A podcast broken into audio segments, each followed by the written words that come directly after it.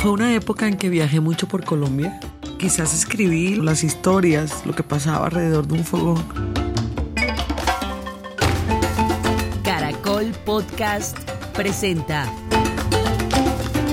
Lo que cuenta el caldero con la chef Leonor Espinosa.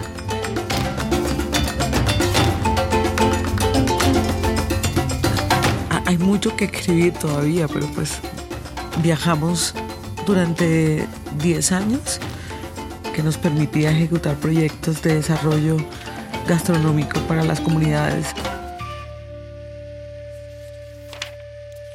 Nunca pensé que iba a empezar de atrás para adelante. Maravilloso. Es que todo, todos los cuentos están muy ligados a sentimientos profundos. Las mecedoras clásicas de madera tejidas en mimbre siempre han estado en el patio de la casa de mi abuela, en un sitio especial, justo al lado donde ella ubicaba la suya al final del pasillo que une la casa con la cocina. Desde allí ella recibía las visitas que improvisadamente entraban por la puerta del corral o del garaje, desde muy temprano en la mañana hasta la hora del almuerzo. Después de la siesta, las atendía en la puerta principal. Me parece verla bellamente vestida de colores intensos, armonizados con el colorete de sus mejillas, aretes y zapatos. Y memoria. Me quiebra porque tiene que ver con, con el funeral de mi abuela, que fue muy importante para mí y sigue siendo muy importante me sigue dando duro, ¿no?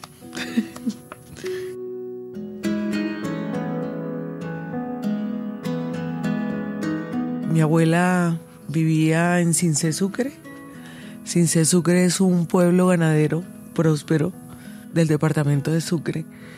Digamos que hay tres ciudades importantes, Cincelejo, Corozal y Cincé.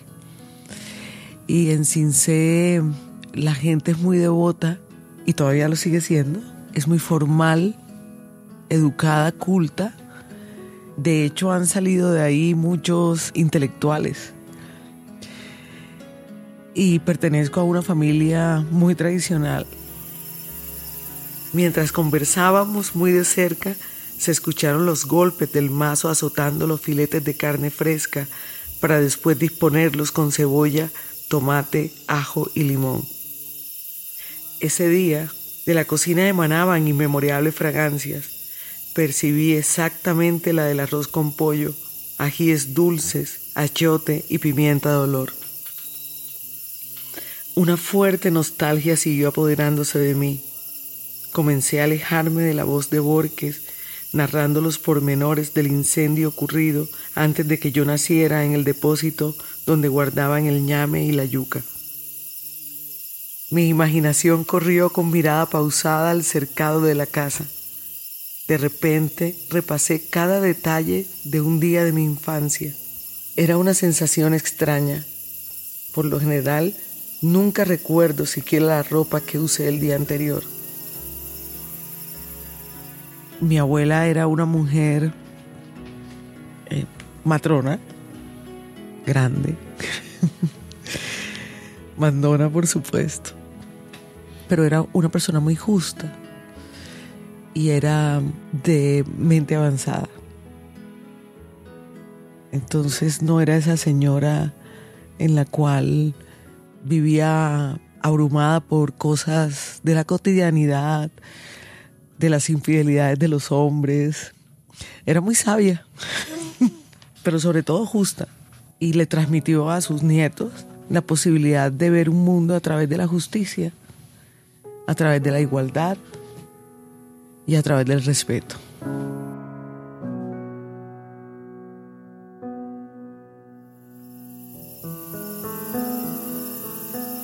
Me observé en pijama sentada en el corredor de baldosas de cemento intercaladas entre colores amarillo y verde, comiendo empanadas que la fritanguera Rosa Hernández mandaba cada mañana por encargo en un caldero de peltre. Me oté bañándome en la tina con totuma a la vista de mi abuela, quien impartía con exactitud cómo debía restregarme. Me avisoré barriendo desde la entrada hasta el final del garaje por castigo y me vi saltando paredillas. Sentí la presencia de mi abuela y de Rosalora, la cocinera que siempre fumaba calilla de forma invertida y refregaba la ropa con manduco.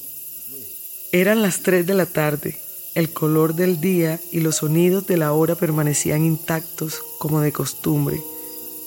A mi izquierda estaba Chapo, Isabel Herrera, otra hija de crianza de mis abuelos, que habían traído muy pequeña desde la isla del Coco, cerca de San Benito de Abad. Mi abuela le enseñó a cocinar, lavar y trapear para que una vez se casara, su marido no la devolviera. A pocos pasos, la niña Eli, mi tía corregía a Pía por desaparecer todas las mañanas. Pía era la hija de Rosalora. Había nacido con síndrome de Down. Una vez muerta, su madre, doña Elvia, se encargó de ella. Era costumbre criar a los hijos de las comadres que parían sin medir las consecuencias.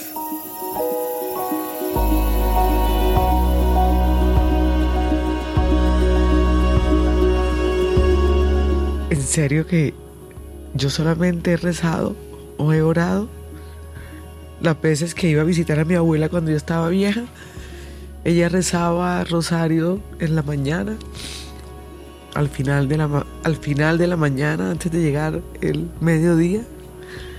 Después almorzaba, hacía siesta y luego rezaba un rosario. Al acaecer de, de la tarde volvía a rezar otro y antes de dormir. Entonces, a mí me gustaba sentarme al lado de ella, porque tenía una memoria muy lúcida. Y además me recordaba un poco cómo había sido mi infancia, porque uno, uno se olvida de detalles. Y me hacía entender lo que soy hoy en día. Y parte de eso era sentarme a rezar rosario con ella. Pero nunca le seguía el hilo, digamos, nunca me lo aprendí. Y ese día de, del velorio, como en todos los pueblos, estos pueblos que parecen irreales, después del velorio, después de llegar del cementerio, la gente reza desde por la mañana hasta por la noche y hasta se amanece. Hasta se amanece conversando del difunto y de otras cosas, novedades del pueblo.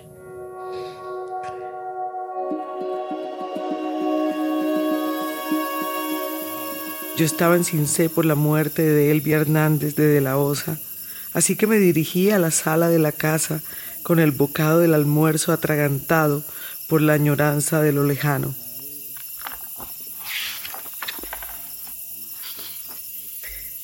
Mi memoria continuaba en estado de lucidez. Me senté a recibir el pésame.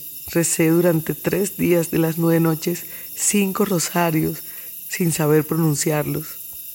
Oré por el alma de mi abuela agradeciéndole todo lo aprendido, por mi presencia en la cocina, ese espacio sagrado donde siempre me refugiaba de sus sermones, por ser la nieta más traviesa. Le agradecí por las enseñanzas, pero sobre todo por el valor a la esplendidez. No solo la despedí, sino que volví a entender la génesis de mi presente.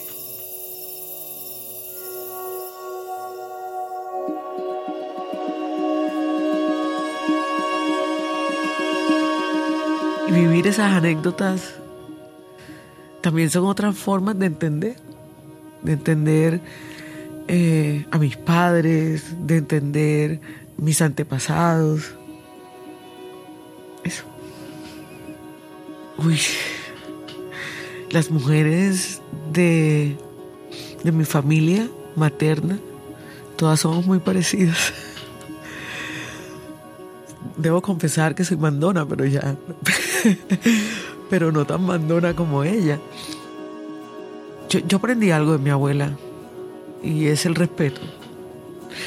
Imagínate una señora de pueblo, ¿cómo podía ser tan respetuosa de los gustos de las personas, de sus escogencias, nunca criticaba. Y la generosidad. El mundo se equipara entre los que tienen y los que no tienen, decía. Por eso ella compartía sus bienes materiales. Y ahora entiendo por qué tengo una fundación y ahora entiendo por qué me preocupa muchísimo la injusticia social, la intolerancia. Todo eso viene de ella. Y somos mujeres muy, muy fuertes, mujeres muy resistentes. Eso también lo tiene mi hija.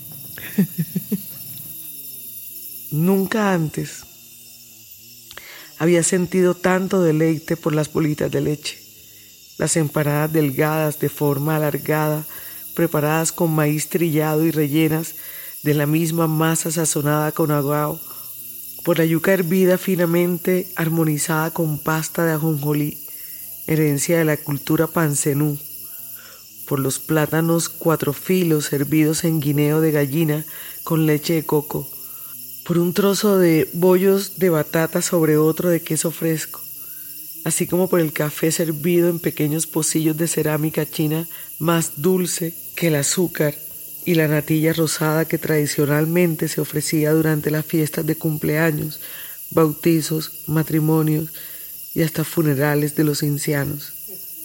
La partida de mi abuela fue el final de una reconciliación con el pasado yo la vi como seis meses antes de morir. Ella cumplió 99 años. Yo no pude ir a la fiesta porque todos los años había fiesta. Mm, y la llamé y, y la felicité y luego pues se enfermó de la nada. No era una viejita que no pudiera caminar, que no pudiera moverse. Mujer grande y fuerte se fumaba dos paquetes de cigarrillo al día. Yo le compraba cigarrillos o se los mandaba porque decía que si ella no se había muerto de eso, pues ya que aprovechara y, y fumara todo lo que podía fumar. Entonces la llamé porque estaba enferma y me dijo, me voy a morir. Y nunca pensé que se iba a morir. Pensé que le íbamos a celebrar los 100 años. Y me dijo, niña Leo, me voy a morir. Y pues si no estuve para el funeral, el día del entierro, si no llegué esa noche cuando ya había pasado. Asunto que no, no, no guardo con, con recelo, con arrepentimiento, porque eh, más vale lo que uno da en vida.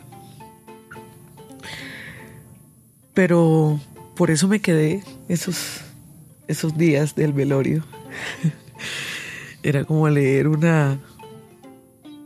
rememorar algunas páginas de la literatura del realismo mágico.